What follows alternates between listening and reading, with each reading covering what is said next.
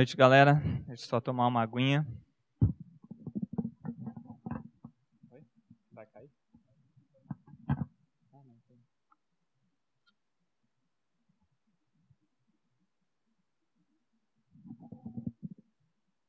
Uma aguinha porque foi feliz cantar o louvor, assim como. Cadê o Manu? Pô, queria fazer uma piada com ele aí, ele já nem tá aqui mais. É, um, puxa o cara para baixo direto, né? Então, pessoal, o Gui já introduziu para vocês o texto dessa noite, o texto que eu quero trabalhar com vocês, e eu quero admitir que é um texto que, por algum tempo na minha caminhada cristã, é aquele texto que você quer desviar. Você não quer encarar ele de frente. Você, você chega nele, você pula, passa meio rápido, faz aquela leitura corrida assim e não para para analisar o que está acontecendo ali. Por quê? Porque é um texto forte, é um texto pesado, é um texto que muito, para muita gente talvez seja um texto até incoerente com a pessoa de Deus, porque como pode acontecer isso que a gente está vendo nessa situação, nessa parábola que Cristo conta aos seus discípulos. E o, o, título dessa pregação de hoje que eu dei é A Justiça da Graça. E é isso que a gente vai trabalhar essa noite.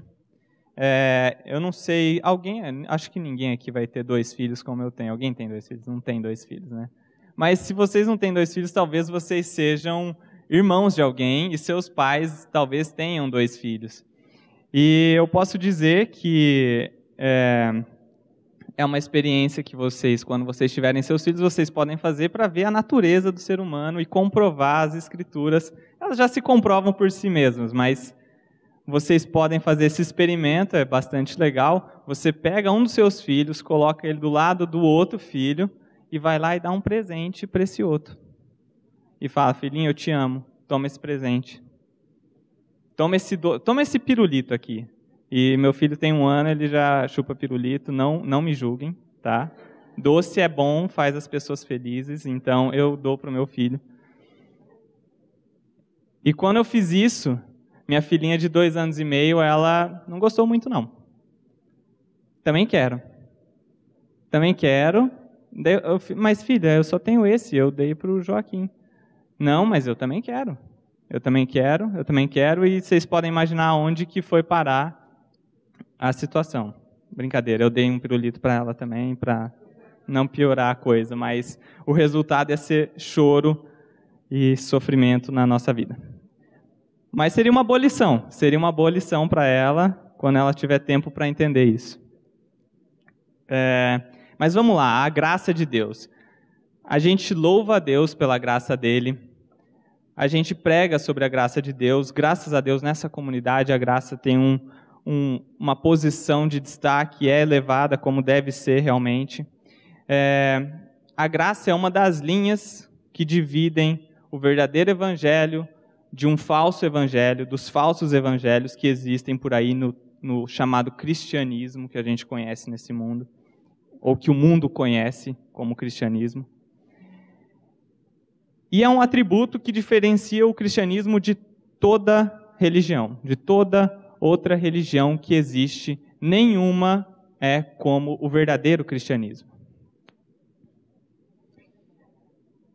Um Deus que se fez homem na pessoa do seu filho para resgatar o seu povo rebelde. O filho que viveu em, em obediência e morreu em obediência ao pai, realizando a troca entre aspas, mais injusta da história. Jesus pega tudo o que ele tem de bom, a sua justiça, e coloca no balcão. E nós pegamos tudo que a gente tem de pior, que são nossos pecados, odiados por Deus, que serão um dia punidos e que foram punidos na pessoa de Cristo e nós colocamos no balcão e essa troca acontece. É uma troca que não faz sentido. Ninguém faria uma troca dessa. Ninguém faria uma troca dessa. Mas isso é a graça, e isso é justo porque Deus desejou oferecer seu filho em resgate por muitos. Então a gente sabe que a salvação é pela graça. Paulo, em Efésios 2, 8 a 9, diz o seguinte: Porque pela graça sois salvos, mediante a fé. Isto não vem de vós, é dom de Deus. É dom, é um presente de Deus. Não de obras, para que ninguém se glorie. Ou seja, não adianta você tentar fazer nada para atingir, para se reconectar com Deus, para conseguir ter paz com Deus. Tudo que você colocar no balcão para tentar negociar com Deus é uma abominação aos olhos de Deus. É rejeitado. Somente a obra de Cristo é aceita, somente Ele foi o justo e é digno disso. Mas a vida cristã também é pela graça. Não é só a salvação que é pela graça. A vida cristã também é pela graça. Em Filipenses 2:13 a gente encontra o seguinte: porque Deus é quem efetua em nós tanto o querer como o realizar, segundo a sua boa vontade. Segundo a sua boa vontade, ele executa em nós tanto o nosso desejar quanto o nosso realizar. Então nós amamos a graça de Deus. Porém, se a gente der um zoom e analisarmos a graça de Deus pelo que ela é, como eu falei, pode ser que a gente ache que a graça é injusta. Pode ser que a graça não é tão justa como parece, porque quando é para o nosso benefício, para a nossa salvação, ela é boa, a gente acata facilmente. Mas quando a gente se depara pelo que ela é e pela natureza da graça, pode ser que a gente a chame de injusta mesmo sem querer, mas a gente vai estar chamando Deus de injusto também. E muito do porquê isso acontece é o seguinte: quando a gente se depara com a situação de que Deus é quem tem graça para dar, a gente percebe que nós não somos Deus. Que foi a tentação desde o princípio, como Deus sereis, quando vocês comerem o fruto. E quando a gente percebe que nós não somos Deus, ou deuses, isso dói. E dói saber que a gente não tem controle sobre as coisas e nem, e nem sempre tudo acontece como a gente deseja. Então, muitas vezes a gente não consegue nem entender o que é o básico da graça. O que é a graça? O que é isso que a gente louva, que a gente canta e que a gente ama? Como que essa graça funciona? Eu acho que, eu acho não, eu tenho certeza que todo mundo aqui já se deparou com a seguinte afirmação: isso não é justo. Isso não é justo. A gente ouve dos nossos filhos, a gente ouve dos nossos amigos, a gente ouve daqueles com quem a gente discute, a gente ouve de nós mesmos, provavelmente todo mundo aqui já pensou dentro de si em relação a alguma coisa que, aos seus olhos, aquilo aconteceu e não, não é justo isso aqui. Isso não é justo. Tem um lado bom disso. Nós somos seres feitos à imagem e semelhança de Deus. Deus é um Deus que clama por justiça. Deus é um Deus justo e que a justiça dele será 100% executada. Então, nós somos seres feitos à imagem dele e nós também clamamos por justiça. Nós também queremos justiça. Todo mundo quer justiça. Nessa terra, todo mundo quer justiça. Se você conversar com qualquer um, todo mundo vai querer justiça mas tem que ser a justiça do jeito dele, porque senão a gente vai para a rua mesmo. A gente vai para a rua e vai reclamar mesmo. Então é a justiça própria, é a justiça da, que aquela pessoa quer, do jeito dela. Do jeito nosso, do jeito meu, do jeito que eu quero. O Gui já leu para vocês o texto, e por ser uma parábola, vocês sabem que Jesus usa as parábolas exatamente porque elas são fáceis de entender. Então não tem muito o que a gente explicar sobre esse texto, mas eu quero fazer uma leitura corrida com vocês é, e eu vou apontar alguns detalhes para vocês perceberem sobre o que, que a gente vai trabalhar. É, se vocês estiverem ainda com a passagem aberta aí, Mateus 20, a gente vai começar de novo no versículo 1.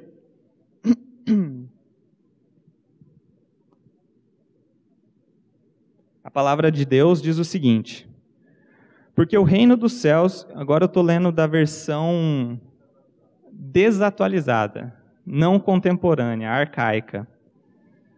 Porque o reino dos céus é semelhante a um dono de casa que saiu de madrugada para assalariar trabalhadores para sua vinha. E tendo ajustado com os trabalhadores a um denário por dia, mandou-os para a vinha. Qual que é a versão que está aqui? É, é a mesma que a minha.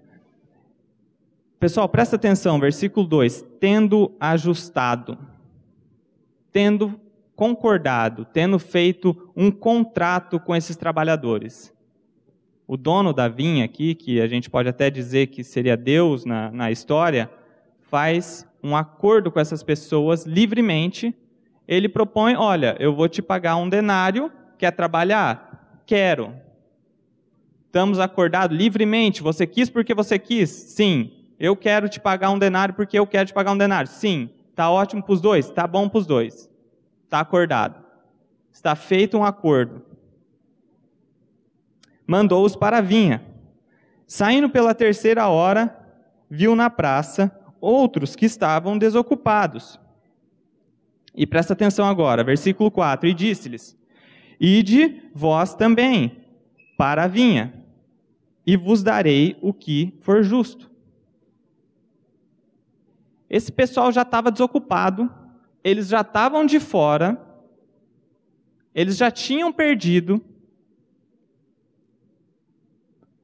e ele não tem nem acordo. Você quer trabalhar? Vai então, vai lá que eu vou te pagar o que for justo. Só para caráter de contexto, o denário aqui que a gente lê seria a moeda de trabalho de um dia, referente a um dia na época de Cristo. Então, para vocês entenderem a ilustração, Jesus pega esses homens que estavam desocupados, que já não haviam sido contratados, e fala: Eu vou te pagar o que for justo. Para ele, o cara que está sendo chamado agora, no meio da manhã, o que vier é lucro. No meio da manhã e no meio da tarde, o que vier é lucro. Bom, tem que trabalhar, eu tenho que comer, tenho que sustentar minha casa, eu vou. Esses homens pegam e vão. E de vós também para vir e vos darei o que for justo. Eles foram. Tendo saído outra vez, perto da hora sexta e da nona, precedeu da mesma forma. Aconteceu a mesma coisa. E saindo por volta da hora undécima, encontrou outros que estavam desocupados e perguntou-lhes: Por que estivestes desocupados o dia todo? Galera, cinco horas da tarde, falta uma hora para acabar o serviço. Esse dono da vinha sai e chama esse pessoal para trabalhar uma hora do dia enquanto os outros estão desde as seis horas lá, debaixo do sol e tudo mais. Mas ele ainda assim chama, e esses homens vão. Responderam-lhe, porque ninguém nos contratou. Então lhes disse ele: Ide também vós para a vinha. Ao cair da tarde, disse o senhor da vinha ao seu administrador: Chama os trabalhadores e paga-lhes o salário, começando pelos últimos indo até, o até os primeiros. Vindo-os da hora um décima, recebeu cada um deles um denário. Agora para e pensa: o cara ficou sem trabalho o dia inteiro. Ele é chamado cinco horas da tarde para sair às seis e ele recebe o salário de um dia. Pensa num cara que deve ter ficado feliz cara deve ter falado: Meu, esse cara é o mais gente boa da terra. Esse dono dessa vinha. O cara sai super feliz. Assim como o Manuel cantou o louvor a gente.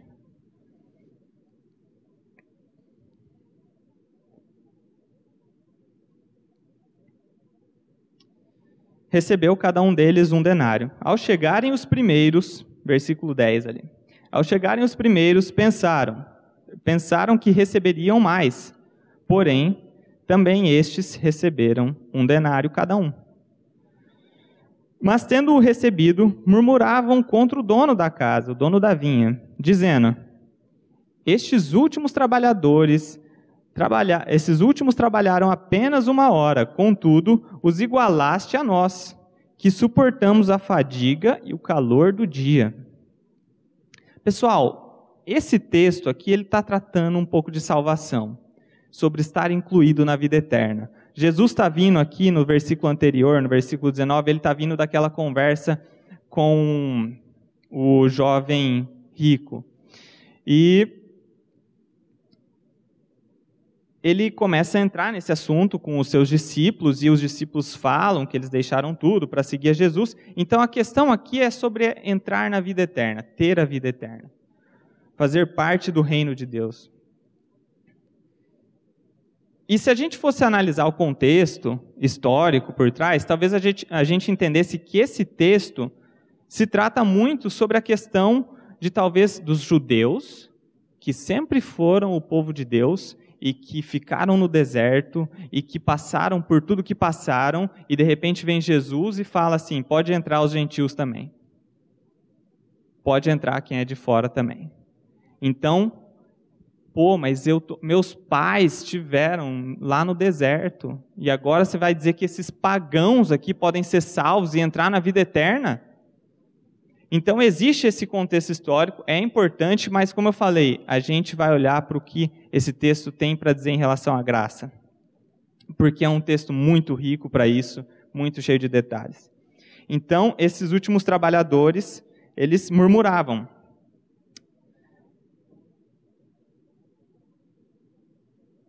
E percebam, a gente vai entrar agora na fala do proprietário da, da vinha.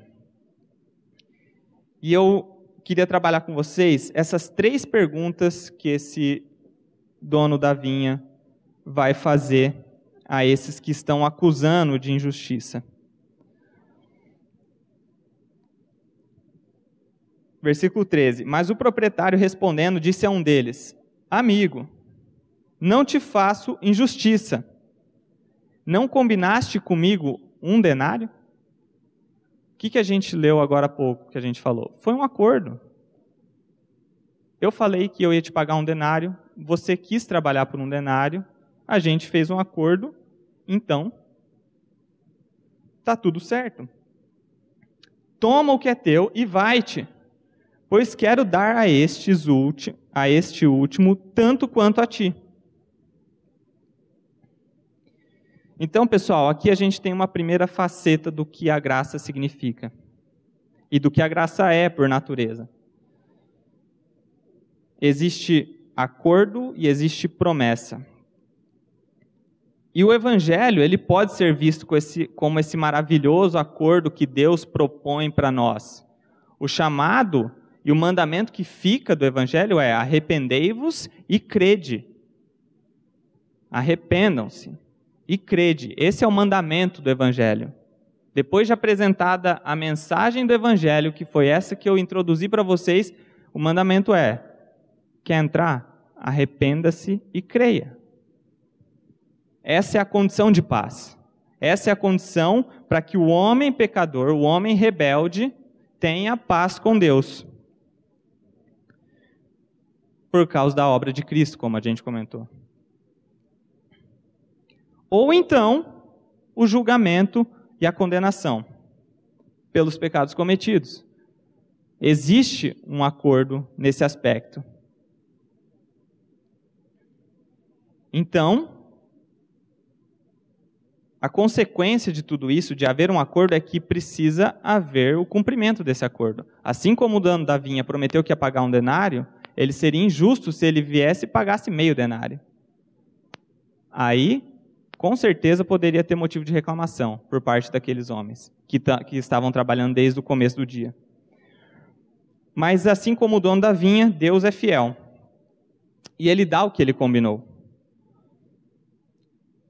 A promessa que Deus fez para Abraão lá em Gênesis é a seguinte: Gênesis 26, versículo 4. Multiplicarei a tua descendência. Presta atenção no sujeito da passagem. Multiplicarei a tua descendência como as estrelas dos céus, e lhe darei todas essas terras. Na tua descendência serão abençoadas todas as nações da terra. Aqui a gente já vê a universalidade do evangelho. É para todas as tribos, é para todas as nações, é para todos os povos. o evangelho não é só do judeu. O evangelho é para todo mundo. E daí, se a gente for para Gálatas, depois de tudo que aconteceu, da história inteira do povo hebreu, do povo judeu, vindo Jesus, tomando nossos pecados naquela cruz, ressuscitando ao terceiro dia, ascendendo aos céus, se assentando à destra do Pai, reinando, os discípulos vão espalhar o Evangelho. Essa é, essa é a grande comissão. Vamos espalhar essa boa nova de que Cristo veio e que se você se arrepender e crer no Evangelho, os seus pecados estão crucificados naquela cruz. Você está crucificado, como o Gui falou aqui. Você, a morte de Cristo se torna a sua morte. Então, depois de tudo isso que aconteceu, Paulo, em Gálatas 3, versículo 29, vai dizer o seguinte: E se sois de Cristo, também sois descendentes de Abraão, e herdeiros segundo a promessa. Deus prometeu que se Abraão tivesse fé no que ele estava falando, que ele ia ter o filho, tudo aquilo lá, todas aquelas bênçãos, todas as nações da terra seriam abençoadas. E aqui a gente vê Paulo falando, está sendo cumprido tudo o que Deus falou que, que aconteceria. Então, toma o que é teu e vai ser feliz toma o que é teu e vai ser feliz. A promessa de Deus está sendo cumprida, ele sempre cumpre a sua promessa. Então a gente vai para o versículo 15. Primeira parte dele, 15a. Porventura, não me é lícito fazer o que eu quero com o que é meu? Do que, que o dono da vinha estava falando? Do dinheiro. Ele tinha o dinheiro. O dinheiro era dele. Ele faz o que ele quer com o dinheiro dele. Se o cara quiser pôr no chão e queimar, pôr fogo no dinheiro dele, ele põe no chão e põe fogo no dinheiro dele. É dele. Não me é lícito fazer o que eu quero com o que é meu. Então a gente tem uma coisa peculiar da graça. Você pode ser gracioso, mas você tem que ter alguma coisa para dar. Você tem que ter alguma coisa para dar. Nesse caso do dono da vinha era dinheiro. Ele tinha dinheiro, ele queria trabalhador. Você, tinha que, você tem que ter alguma coisa para dar: dinheiro, perdão, poder, misericórdia, salvação, como é o caso do Evangelho. Quem que tem essas coisas para dar? Deus. Tem tudo isso, inclusive dinheiro. Deus é dono de tudo. Tudo que é criado, a gente nós somos meros mordomos de tudo que a gente tem. É tudo dele.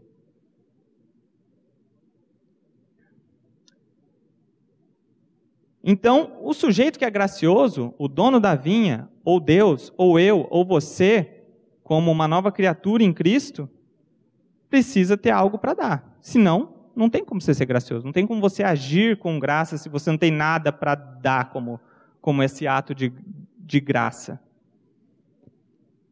A gente, na liderança do, dos jovens, no, a gente passou por uma situação engraçada, que até virou um debate, um mini debate dentro da liderança, que foi sobre. Isso serve até de alerta para vocês: não atrasem inscrição de quando tem acampamento, pessoal, porque às vezes dá ruim e às vezes você não vai entrar mesmo, você vai ficar de fora. Mas vamos lá, teve uma história engraçada que foi o seguinte: acampamento, como sempre, data para prazo de inscrição, a gente leva até a data de inscrição e é a data de inscrição limite. E é isso aí. Só que sempre vai ter gente, como bons brasileiros, que vão vir depois pedir, ó, oh, sabe o que aconteceu? É, eu não tinha dinheiro, estava viajando. Sempre tem alguma coisa.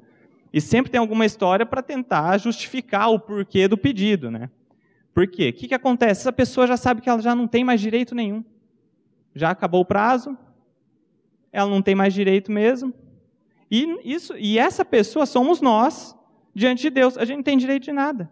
A gente já se rebelou. Deus, se ele não quisesse salvar ninguém, ele não precisava salvar ninguém. Mas ele opta salvar exatamente porque ele é um Deus gracioso. Mas voltando à história. Aconteceu isso, e a gente teve um debate na liderança sobre vamos liberar, todo mundo que vier pedir, não vamos, vamos analisar o caso, fazer um julgamento aqui se vale a pena liberar ou não. E no final das contas, o nosso líder tomou uma decisão e a gente respeitou essa decisão. Ele falou o seguinte: não vai entrar ninguém. Acabou.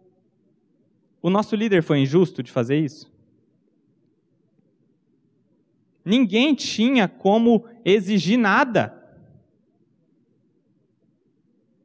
Acabou o prazo, gente. Já tinha acabado o prazo. Você não pode exigir nada. Ele não estava sendo injusto. Mas ele teria sido injusto se ele permitisse um e não o outro? Não seria muito bom como motivação para a igreja e tudo mais. Só que ele não seria injusto. Ele seria justo e ele seria gracioso, porque ele estava permitindo que uma pessoa entrasse, mesmo fora do prazo. E percebam, como eu falei, como tudo isso reflete no Evangelho da pessoa de Cristo. É assim que funciona. É a realidade. E a gente vai para a parte B da pergunta, ou para a segunda pergunta, parte B do versículo. Ainda no versículo 15. Ou são maus os teus olhos, porque eu sou bom. Essa é a parte que regaça, essa é a parte que acaba com o sujeito. Seus olhos são maus porque eu sou bom. E talvez a gente entre no, na parte mais terrível daquele que não consegue entender o que é a graça, que é a parte da inveja, que é a parte da cobiça. Pergunta do quiz que eu fiz no acampamento. Quem estava lá, vai, talvez lembre. Qual é o décimo mandamento? Pô, eu já entreguei de bandeja antes de falar, cara. Não cobiçarás. Não cobiçarás. Eu tinha. Eu, por muitos anos na minha infância, eu lutei taekwondo. Eu não sei o que acontecia. Na minha época, quando eu tinha meus 10 anos, parece, parece que era moda aqui na cidade. Todo mundo lutava taekwondo nessa cidade. Todo mundo lutava taekwondo e eu lutava taekwondo. E eu era relativamente bom para a minha idade. Eu conseguia me dar bem com a disciplina que o taekwondo exige e tudo mais. Eu não gostava muito de lutar. A parte da luta eu acabava perdendo as tribeiras. Normalmente eu saía chorando, mas a parte da disciplina, para quem não sabe, o taekwondo tem duas formas de competir. Ou você compete lutando, que é o que você vê nas Olimpíadas, ou você compete fazendo execuções de exercícios, que até tem um nome, mas eu nem lembro mais. É, você faz uma série de, de combinações de movimentos e daí você vai ser julgado diante dos outros para ver se o seu movimento foi melhor, a sua coordenação e tudo mais. Não é com música, nada disso aí. É, é um negócio de arte marcial mesmo, louco. E eu gostava dessa parte, eu era muito bom nessa parte. As medalhas normalmente vinham para mim nos campeonatinhos e dessa parte, não da luta. E e teve uma vez num campeonato grande, lá no Zerão, inclusive, e, que eu, eu participei e eu não ganhei. Não ganhei medalha, nem bronze, nem prata, nem ouro. Eu não lembro exatamente como que que se deu isso, qual foi minha falha, porque senão já teria corrigido, mas é, eu tinha 10 anos ou algo assim, e mas teve um amigo meu que sempre estava comigo, fazia aula comigo, e ele, ele não era bom. Assim, não é querer julgar, mas o cara não era bom, ele não conseguia. E ele também não ganhou medalha, ele participou do campeonato, ele também não ganhou medalha, só que aconteceu, a mãe dele foi lá falar com os juízes depois. E aconteceu que os juízes tinham umas medalhas sobrando lá de reserva e deram para ela. Umas medalhas desse tamanho, assim, ó, de ouro. De ouro, assim. Eu acreditava que era ouro, né? eu achava que era ouro o negócio. Desse tamanho, assim, as medalhas. Ficava no peito, parecia um Iron Man, assim, no peito do, da criança. E o, o, o menino ganhou a medalha da mãe dele. O cara era meu melhor amigo. Aquilo lá me deixou louco maluco, porque eu não merecia aquela jossa, ele não merecia aquela jossa e o cara ganhou mesmo assim. O cara ganhou, ainda assim ele ganhou. Mas eu só queria a porcaria da medalha. E ele ganhou, mesmo não merecendo. Então, pessoal, nós somos seres invejosos. É natureza isso. Não tem como, não tem como fugir disso. Todo mundo já experimentou em algum nível inveja, é impossível que não. Nós somos invejosos por muitas outras coisas. Nós somos invejosos quando o nosso irmão consegue uma promoção no emprego dele. Nós somos invejosos quando alguém mais bonito aparece andando no corredor. Ou normalmente quando você é homem, aparece um outro homem mais bonito, daí você já, pá, pô, já fica meio tenso.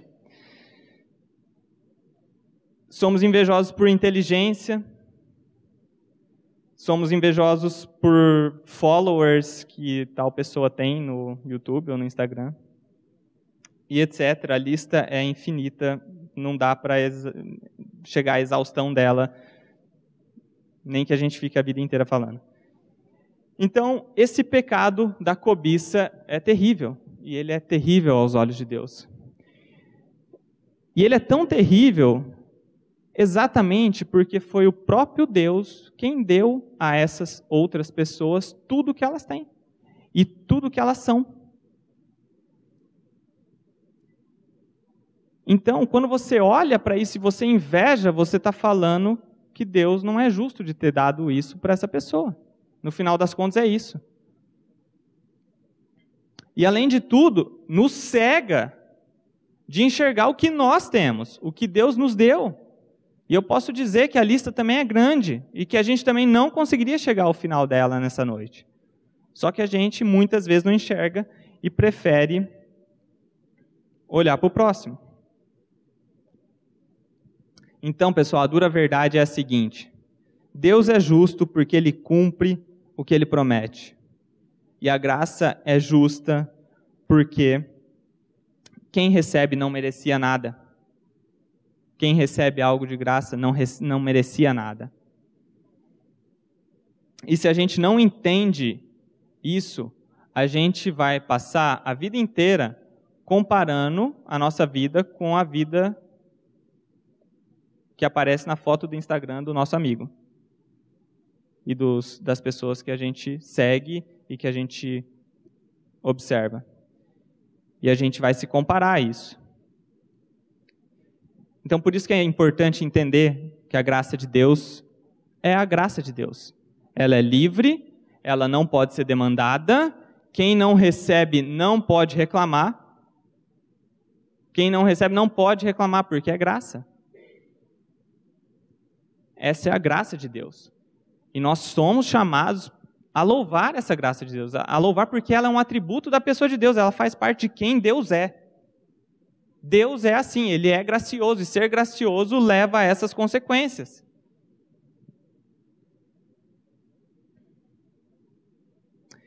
Portanto, eu convido vocês a enxergar o mundo pelas, pelas lentes da graça de Deus. Porque se nós vivermos a vida como eu comentei com vocês, que é uma vida de vitimismo, que é uma vida de busca incansável por direito, como a gente vê os movimentos sociais por aí. É sempre alguma coisa tem que ser resolvida, é sempre alguma coisa que não está satisfeita, que não está bom e que tem que melhorar e que tem que fazer aquilo, porque esse é o nosso direito. A gente vai ficar incansavelmente buscando por justiça, eternamente insatisfeitos e eternamente ingratos, pessoal. Essa é a realidade, é a realidade dura dessa passagem, que a gente às vezes tem que digerir mesmo. Mas se você é um novo nascido, você vai buscar ardentemente entender e amar essa graça de Deus. Vamos orar, pessoal? Ó Pai, obrigado por essa noite, pela oportunidade de ouvirmos um pouco mais da Tua palavra, Deus. É, trata em nós em nosso coração a cobiça de cada um aqui, ó Pai. Se há alguém aqui essa noite que ainda não reconhece o senhorio de Cristo, que essa pessoa se arrependa, que essa pessoa venha crer no seu evangelho para que alcance a salvação, ó Pai, e para que seja introduzida nessa família de tantas maravilhas, ó Pai.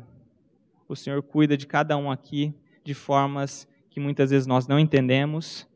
Os seus caminhos são maiores do que os nossos caminhos, o seu entendimento é maior do que o nosso entendimento.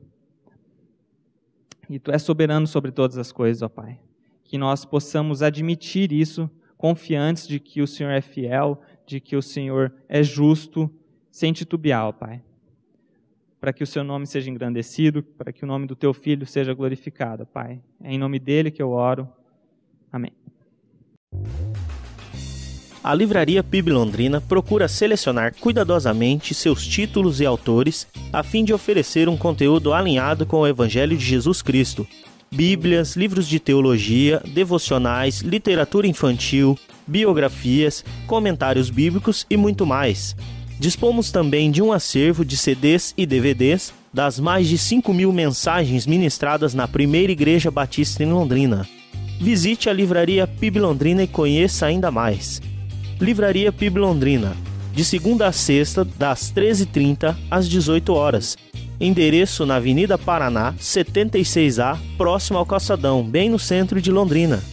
Ligue para 3372 8921 ou acesse o site www.livrariapiblondrina.com.br.